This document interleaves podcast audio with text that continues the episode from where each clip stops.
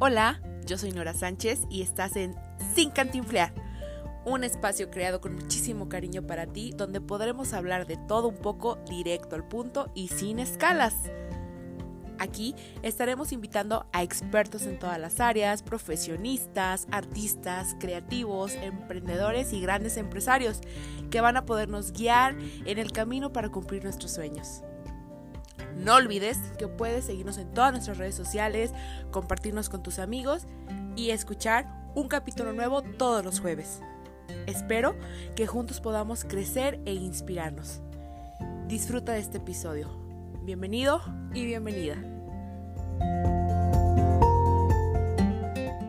Hola, hola a todos y todas las que nos escuchan de nuevo en este podcast en Sin Cantifrear. Con el gusto de escucharnos de nuevo, estamos de regreso aquí en este espacio con nuestra segunda temporada. Hoy es oficialmente nuestro primer episodio de esta segunda temporada. Y pues claro está, como siempre tenemos un tema muy interesante que yo creo que nos va a poner muchas cosas y que Ojalá puedan conocerla más a fondo en sus redes sociales para que vean todo el contenido que pues ella cree y crea y comparte. Y pues nada, le voy a dar la bienvenida. Ella es, se llama Caro Hernández, es licenciada en psicología y pues es, eh, creo que es creadora, que, artista y bueno, ya nos platicará ella sobre, sobre sí misma y pues bienvenida Caro, el micrófono es todo tuyo. Hola Nora, buenas tardes, muchísimas gracias por el espacio. Eh, creo que el día de hoy que vamos a hablar sobre creatividad es importante reconocer lo que tú estás haciendo en redes y, y pues todo lo que has creado en base a tu experiencia, entonces es un honor estar aquí. Gracias. Pues muchas gracias, Caro, por aceptar la invitación. Y pues como acabas de mencionar, el tema del día de hoy pues es sobre la creatividad, ¿no? Vamos a hablar sobre esto, que a lo mejor es algo, eh, bueno, tú ya nos hablarás sobre eso, pero a lo mejor yo creo y pienso que es algo que todos tenemos con nosotros, ¿no? el poder de crear, pero que a veces no, no profundizamos, no nos damos a la tarea de conocer más allá, ¿no? Pero pues, ¿por qué no nos platicas un poquito de este tema, Caro? Perfecto. Muy bien, Nora. Sí, claro que sí. Como lo acabaste de decir, todos tenemos esta capacidad creadora, pero vivimos envueltos con un montón de factores que hacen que de repente creamos que no fuimos creados para crear. Entonces, pues bueno, voy a empezar con la definición de creatividad, la definición que nos brinda el diccionario. Este, la creatividad es la capacidad de generar nuevas ideas o conceptos eh, nuevas asociaciones entre ideas y conceptos ya conocidos que habitualmente producen soluciones originales.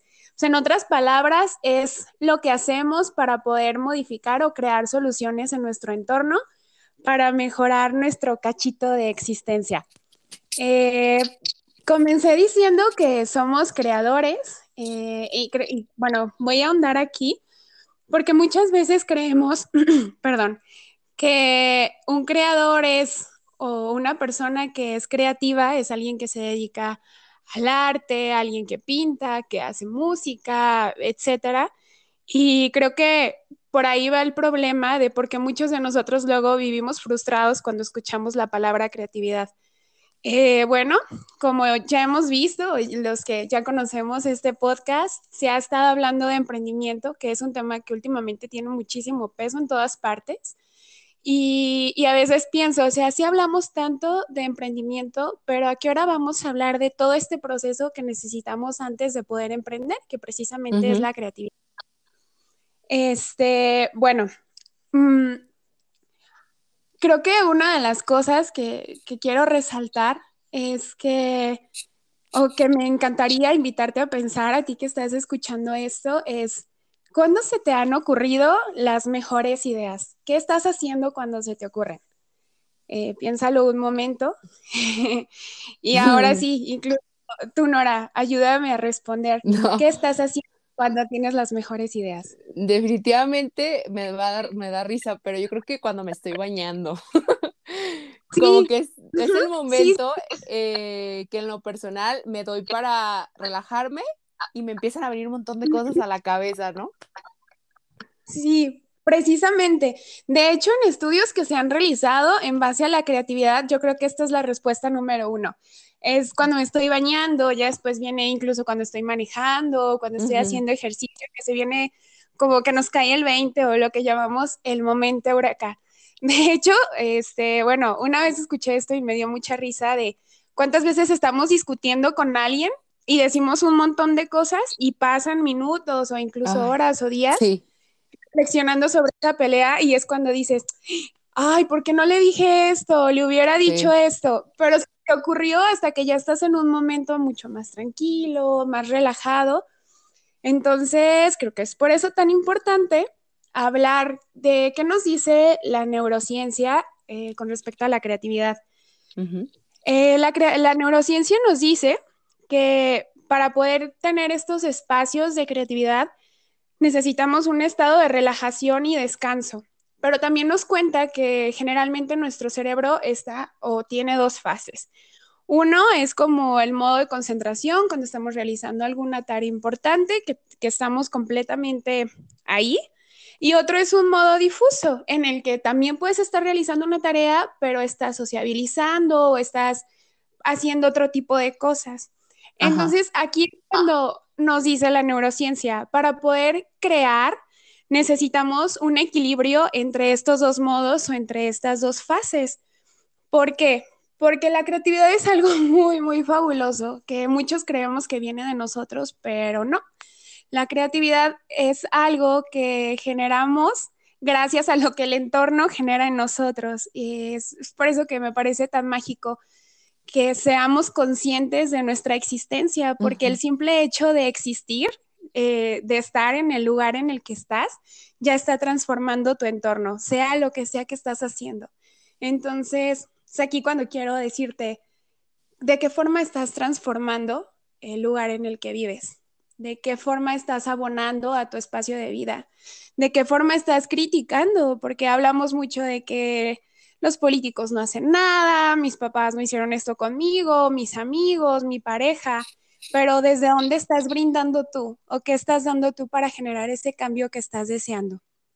Porque definitivamente tenemos miles y miles de herramientas cada uno de nosotros. Este, es por eso que quiero, quiero hacerte una pregunta. ¿Qué es aquello que tanto, tanto, tanto amas hacer? Y que disfrutas así con todo tu ser. Nora, ¿quieres respondernos y platicarnos un poco? Pues sí, definitivamente yo creo que algo que disfruto mucho es el socializar con las personas. O sea, el hecho de, por ejemplo, estar en este podcast hablando contigo, aprendiendo de ti, que la gente me escuche. Este, estoy en un programa en Facebook Live también y me encanta este, entrevistar personas, que la gente me vea me gusta andar en eventos, siempre participé en organización de eventos incluso masivos, de miles de personas.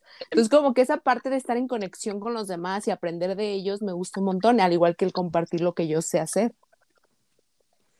Sí, es, eh, y fíjate cómo llegó el punto y también, no sé si nos quisieras contar, creo que estaría muy bonito el cómo lograste que eso que tanto disfrutabas hacer se convirtiera ahora en todo esto que nos cuentas o cómo pues sí, e, este punto en el que fue como, wow, puedo hacer esto, ¿qué pasó en ti para que esto pudiera ser realidad? ¿Tuviste alguna crisis entre ese espacio? muchas, muchas. Mira, fíjate que yo, este, desde que estaba con la duda de entrar a la universidad, no me decidía por una carrera al 100%, porque incluso hice mi test vocacional y me salían como cinco opciones que a lo mejor ni tenían nada que ver una con la otra, ¿no? O sea, te lo juro que me salió derecho, psicología, marketing, comunicación, o sea, eran cosas como de que de habilidades muy diferentes entre sí, ¿no? Que igual se conectan en un punto, yo lo sé, pero como que nada que ver, ¿no? Entonces era muy difícil para mí. Bueno, para no hacerlo muy largo, me decidí por derecho, eh, pues por muchos factores. Una es que mi papá es abogado, creo que sí me influyó un poquito al respecto. Este, la parte de que me decían es que vas a tener todo el apoyo y esto y el otro. Y aparte de que pues yo me empapé un poquito en investigar qué podía ser un abogado más allá de lo que yo conocía o que había visto con mi papá. Y bueno, me decidí. El punto es que cuando estaba en la carrera, pues me di la oportunidad en la universidad de desarrollar tuve un club de lectura, organicé, organizaba eventos, me metí a la política y dentro de mi misma carrera tuve la oportunidad de de tomar como una optativa o un área, una orientación dentro de la rama del derecho que se llama derecho corporativo. De aquí pues surge todo este rollo de las empresas, el negocio, el emprendimiento. Entonces, una cosa como que me llevó a la otra, ¿no? Pero durante mi proceso ya de salir de la carrera, este, me empecé a frustrar un poco porque yo sentía que las personas, que toda la gente a mi alrededor, tan cercana y no tan cercana, esperaban de mí que fuera la abogada promedio, la que todo el mundo conoce o el estereotipo del abogado que todo el mundo conoce, siendo que hay mucha oportunidad de desarrollarte en otras áreas. Entonces eso me desesperaba porque a mí no me gustaba y lo intenté, lo intenté varios años y no me gustó. Este, y yo quise salir como de eso, ¿no? Salí de la casilla que en la que me tenían y empecé a, a, hacerle otras cosas, por así decirlo, ¿no? Entre, entre lo que te comentaba eso de organizar eventos, que un programa, que una entrevista. Empecé poco a poco a eso, pero llegó el punto en que yo dije, es que no voy a hacer lo que los demás esperan que yo haga o quieran que haga. Si tengo 10.000 habilidades y puedo estar en una carrera o en un oficio que a mí me gusta, pues lo voy a hacer, ¿no? Entonces, la verdad sí me costó, me costó al buscar las excusas suficientes, la verdad, o sea, yo buscaba excusas suficientes para hacer lo que de verdad me gustaba, ¿no? Y llegó el punto en que yo dije, bueno, al final del día la única persona a la que tienes es a ti mismo. Entonces, no importa lo que haga, el que me quiera o el que de verdad me apoye lo va a hacer, haga lo que yo haga. Entonces, la verdad fue como aventar una moneda al aire. Te lo juro que no lo pensé tanto. Cuando menos pensé, una cosa me llevó a la otra, me metí aquí, luego eso me llevó allá, me hizo conocer ciertas personas que me invitaron a otra cosa. Y poco a poco me di cuenta de lo que de verdad me gustaba y todas las que había adquirido en la universidad me abrieron muchas puertas, así como contactos.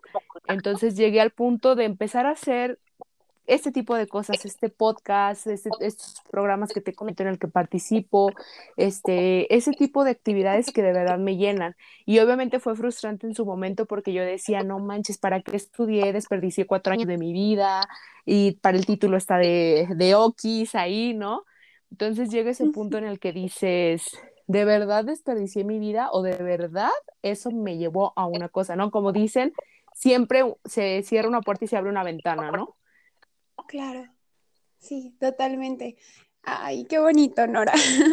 Fíjate mm. que me quedé pensando ahorita que hablabas de cómo esto te abrió puertas y contactos. Este, bueno, jamás, jamás, jamás fui la chava del 100, o sea, para nada. Y, y obviamente eso llegaba, había momentos en los que yo decía, oye, soy capaz de tener mis notas 100, 100, 100, 100, pero algo de mí decía, es que las notas no son por lo que tú estás yendo a la universidad, por ejemplo.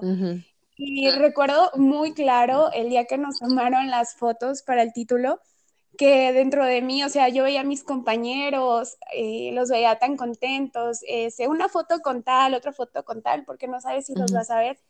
Y en ese momento fue cuando me cayó así como, como ese 20 tan cabrón de mi logro jamás va a ser el título, mi logro va a ser haber conocido a todas estas personas y haber encontrado en cada una de ellas una parte de mí. Era como estar reflejando partecitas mías por todas partes que me hicieron crecer tanto. Eh, bueno, pues habrá muchísimas personas que no me van a conocer, pero yo vivo en un rancho pequeñito, entonces aquí nací, aquí crecí, mis papás son de aquí, entonces puedo decir que mi, mi circulito era muy pequeño. Incluso ir a la universidad fue un reto porque, por ejemplo, eh, por parte de, mamá soy la primera profesionista, por parte de mi papá no lo soy, pero sin embargo era algo nuevo, un reto para mí. Y ahí fue donde dije, wow, mm, para nada son los conocimientos eh, de los libros, porque esos tú los puedes tener a la mano. Son las experiencias de tus profesores, las experiencias que tienes todo el día todos los días en el camión, con tus compañeros. Y es aquí cuando, cuando vuelvo a lo que hablaba, estás transformando mientras tu entorno te transforma a ti. Yo recuerdo la primera vez que fui consciente de mi creatividad, donde me di cuenta que de verdad tenía importancia, porque lo somos desde que nacemos. Desde muy pequeñitos podemos durar horas jugando con una caja, dándole mil usos, y conforme vamos creciendo, como que te le van poniendo definiciones a las cosas y todo pareciera dejar de ser tan mágico y ya lo catalogas. Eh, cuando yo tenía, no sé, entre 15 y 17 años tuve una depresión muy cabrona. Eh, pues estaba con antidepresivos, me peinaba y mi cabello se venía, incluso este, un doctor mm, muy poco profesional me dijo, ay, ¿sabes qué? Puede ser un cangrejo refiriéndose a cáncer cuando todo lo que yo tenía era depresión. Eh, todo esto llegó a un punto en el que yo ya, ya no sabía qué hacer y de repente empecé a dibujar sin antes haber intentado dibujar, empecé a hacerlo. Yo usaba tinta china y lo empezaba a disfrutar y disfrutar y disfrutar. Y fui encontrando cada vez más personas que se dedicaban a esto. Cada vez mi círculo se empezó a llenar de artistas. Y, bueno, creo que si vamos a hablar de arte los, y de, creatividad, el proceso que vive una persona que, que, vive ahora sí dentro del arte y desde el arte y por el arte, es un asunto muy cabrón porque te vuelves, ay, no sé si puedo usar palabrotas, yo como los profesores, perdón por la palabrota. Sí, sí, aquí, es, este aquí es así como tú te salga. Ah, pues se van a ir unas cuantas, pero el, se habla de que el punto o, para lo que funciona el arte en nuestra sociedad son como estas pues válvulas de escape de una realidad que todos vivimos, por ejemplo, y es por eso que dedicamos una canción, que decimos, oye, ve tal película, oye, mira tal obra, porque nos ayudan a expresar cosas que de repente para nosotros son complicado expresarlas. Y yo esto lo comprendí después de, que entro al arte. Ahorita, pues, soy psicóloga, pero también este, trabajo en, una firma de arte.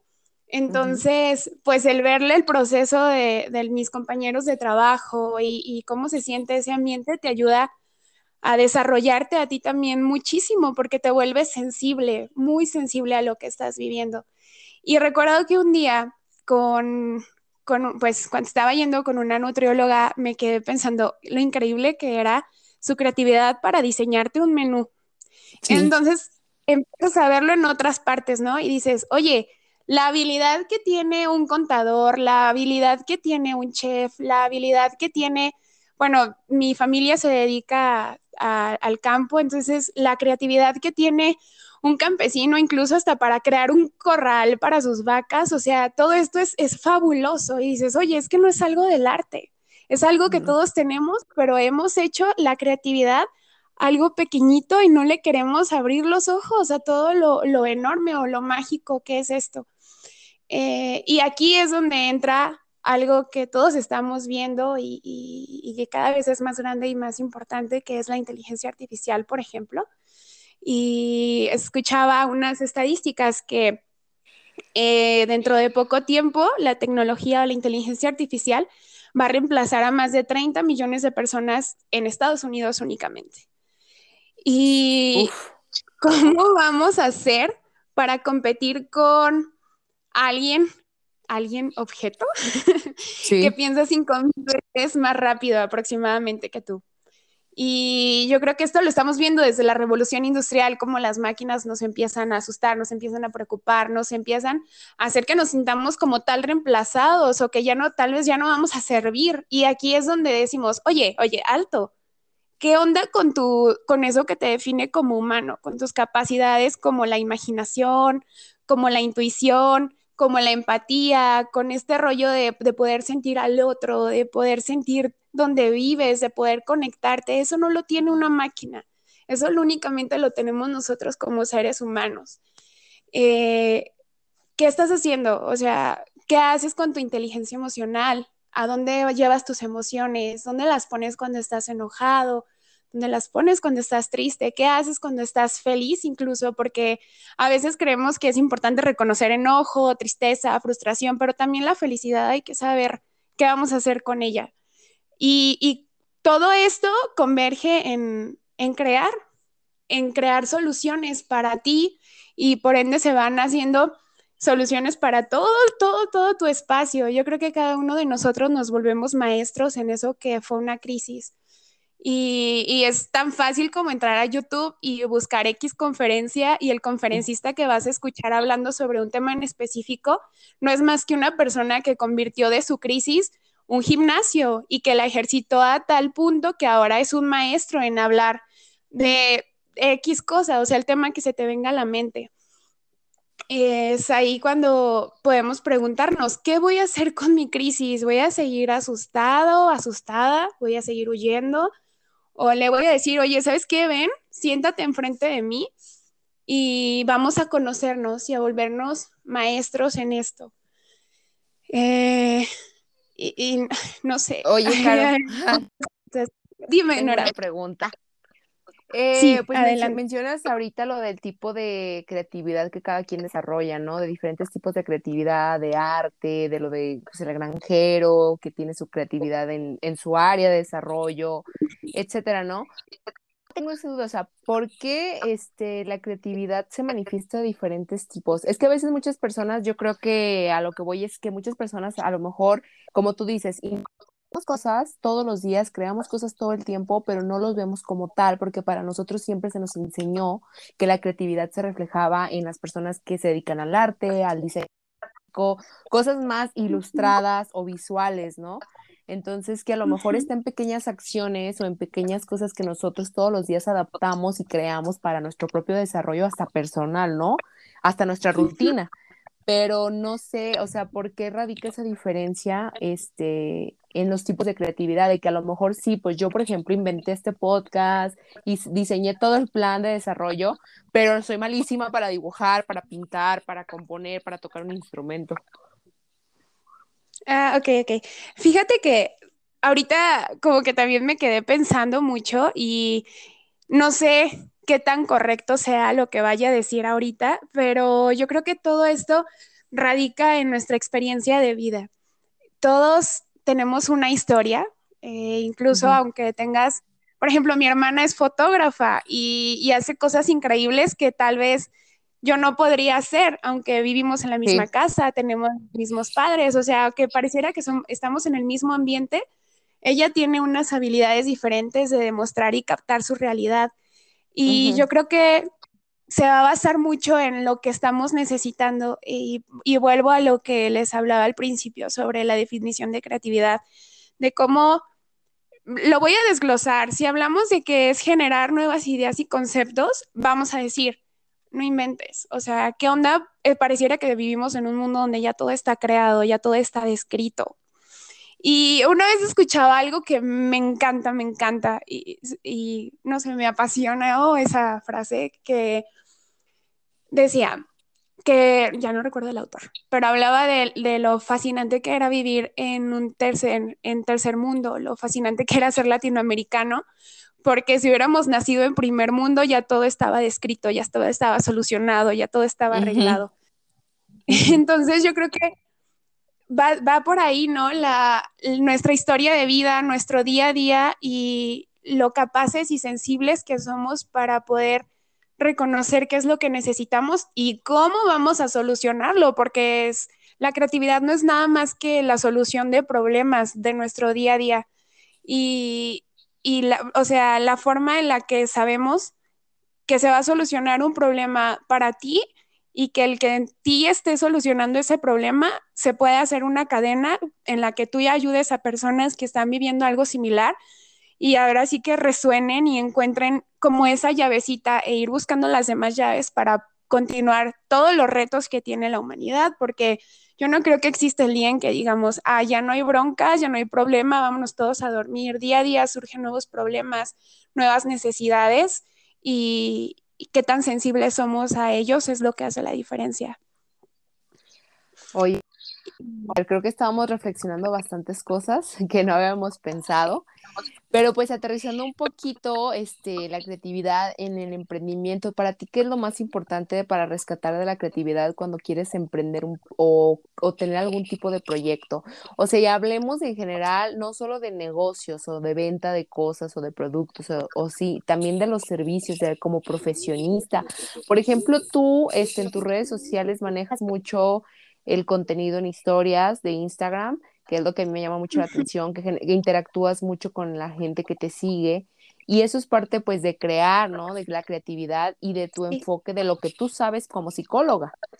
Entonces, ¿cómo podríamos aterrizar como un consejo a la gente que nos escucha en sus diferentes áreas de desarrollo, profesionistas, oficios, negocios? ¿Cómo pueden aterrizar esa creatividad o cómo empezar a desarrollar su creatividad si es que aún no sienten que la han explotado al 100? Ok, sí, creo que el primer punto es adueñarnos de ella. ¿Y por qué hablo de adueñarnos de ella? Eh, hay teorías que hablan de cómo nuestros niveles de depresión y ansiedad cada vez son más altos porque tenemos procesos creativos inconclusos o frustraciones creativas.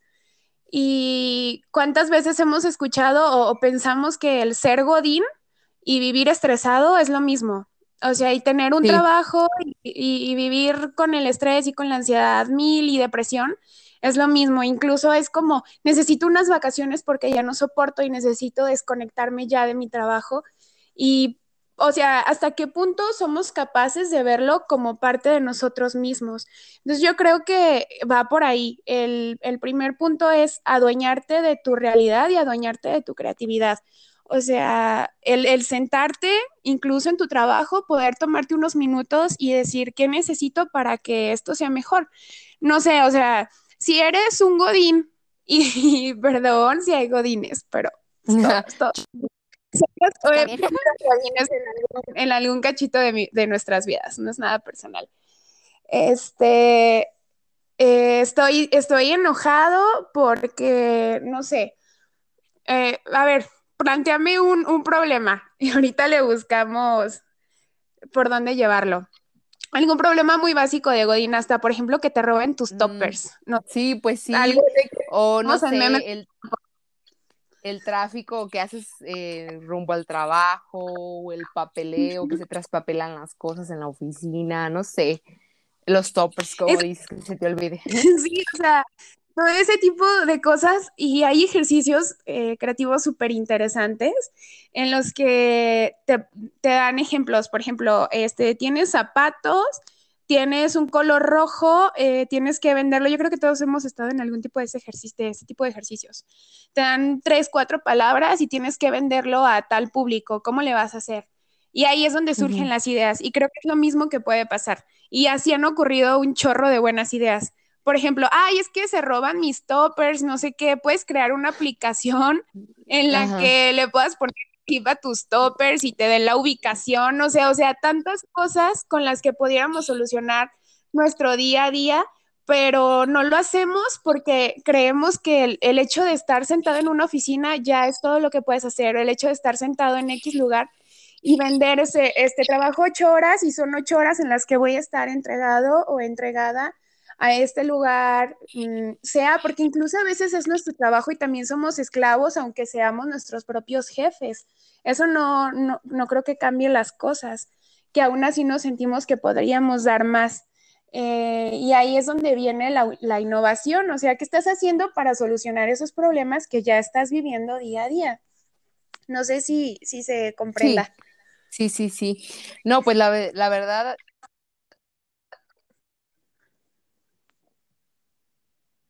lo personal me ha llamado muchísima la atención. Por eso cuando me lo mencionaste se me hizo súper padre tocarlo porque creo que estamos rescatando un montón de cosas y que es súper importante conocernos y reconocer todo eso que podemos crear y generar en pro de cualquier actividad que hagamos, ¿no? Ya sea emprendimiento, proyectos, oficios, profesiones, etcétera, no sé. Y pues la verdad, Caro, no sé si tú quieras agregar algo más.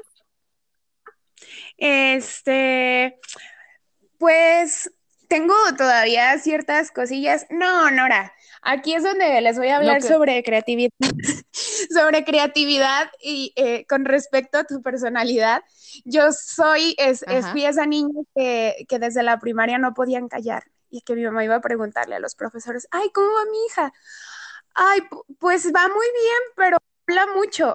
Entonces, cuando me invitaste al podcast fue cuando dije, oye, entonces ser mi toterita ya está, ya va a rendir sus frutos.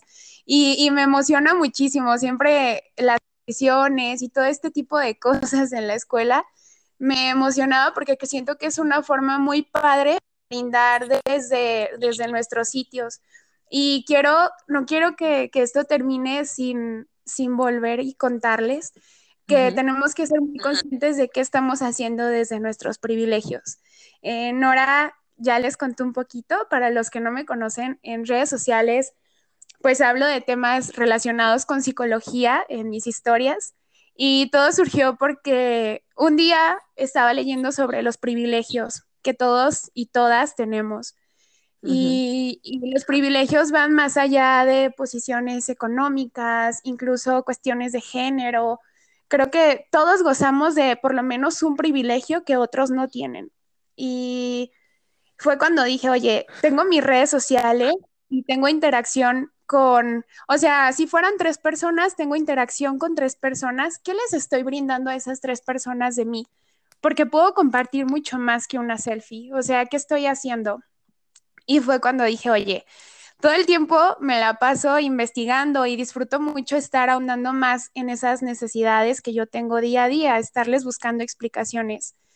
Porque no entonces uso este privilegio que es el de redes sociales, que muchos no tienen esa oportunidad, para darles un poquito de esa información y tal vez por lo menos una persona pueda solucionar algún problema, pueda reflexionar algo, pueda ayudar a alguien en base a la información que yo le brindé.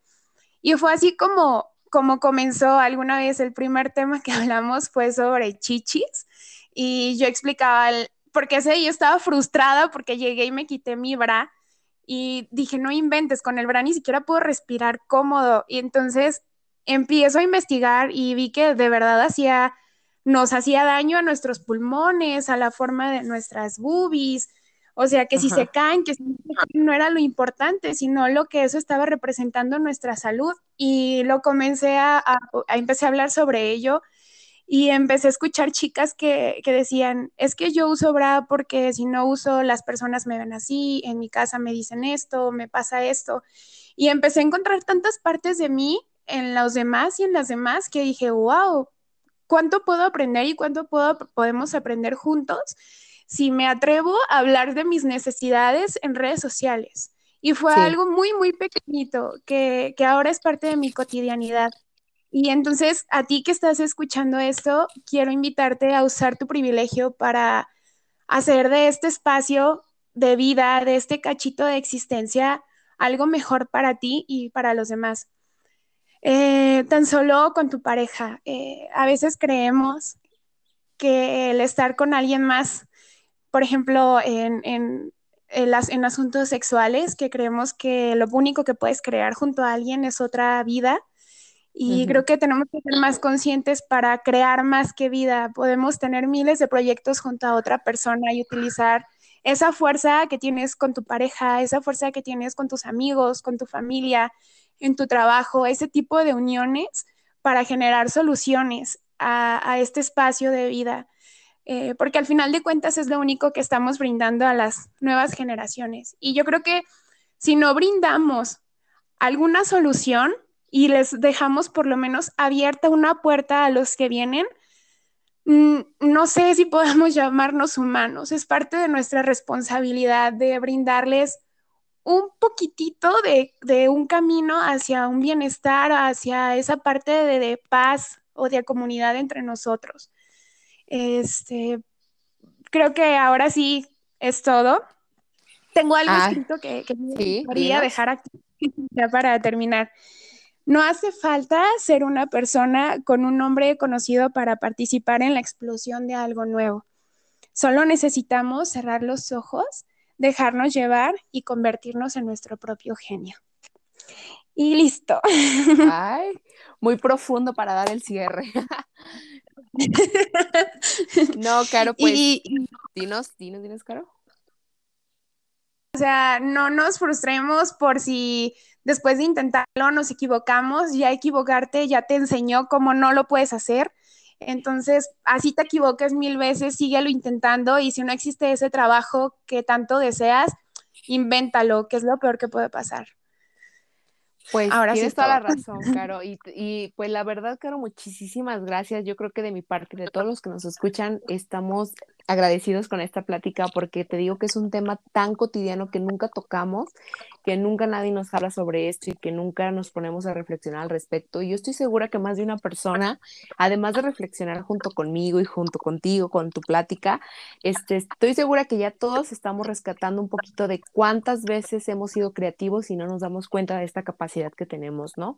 O que hacemos y diseñamos cosas todos los días sin darnos cuenta de que es parte de una creatividad que ya tenemos con nosotros mismos. Creo que nos super saboteamos y no nos damos cuenta de este, estas partes, ¿no? Como yo te decía, yo para mí la creatividad era el pintar, dibujar, eh, bailar, tocar un instrumento y entonces vienes y me dices todo esto y yo así como de, oye, pues no se me da eso, pero se me da esto, entonces soy súper creativa, pero en otra área diferente. Y creo que eso me ayuda no solo a tener más confianza en lo que hago, sino en reflexionar que puedo generar muchas cosas desde mis habilidades, ¿no? Entonces creo que nos va a ayudar, nos va a ayudar mucho a la construcción de proyectos y demás. Y pues a mí me encantó la plática, Caro, te agradezco el espacio, te agradezco tu conocimiento. No sé si me puedas mencionar tus redes sociales para que te sigan y conozcan tu contenido. Claro que sí, Nora. Ay, no, pues muchísimas gracias a ti de nuevo por abrir este espacio. Y como te lo dije alguna vez, yo ya había escuchado de Nora, o sea, se escuchaba Nora pasillos de la universidad, se escuchaba tu nombre y no tenía el gusto de conocerte, entonces de verdad es un placer y un gusto tremendo coincidir de esta forma. Y bueno, me encuentran como Carorac.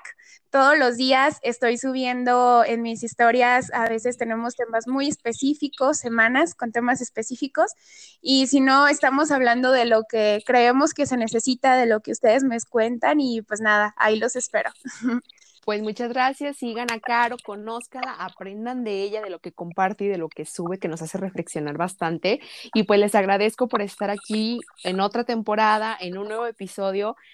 Recuerden que es súper importante escucharnos, pero sobre todo compartirnos para que más personas conozcan el podcast, para que más personas conozcan a personas como Caro y que puedan aprender y pues que a lo mejor estos son mensajes que necesitan todos los días, ¿no? Que a lo mejor están perdidos y ocupan escuchar este, este episodio o este podcast. Muchas gracias, Caro, y gracias a todos nuestros oyentes. Nos vemos el próximo jueves con otro episodio de Sin Cantinflear. Gracias.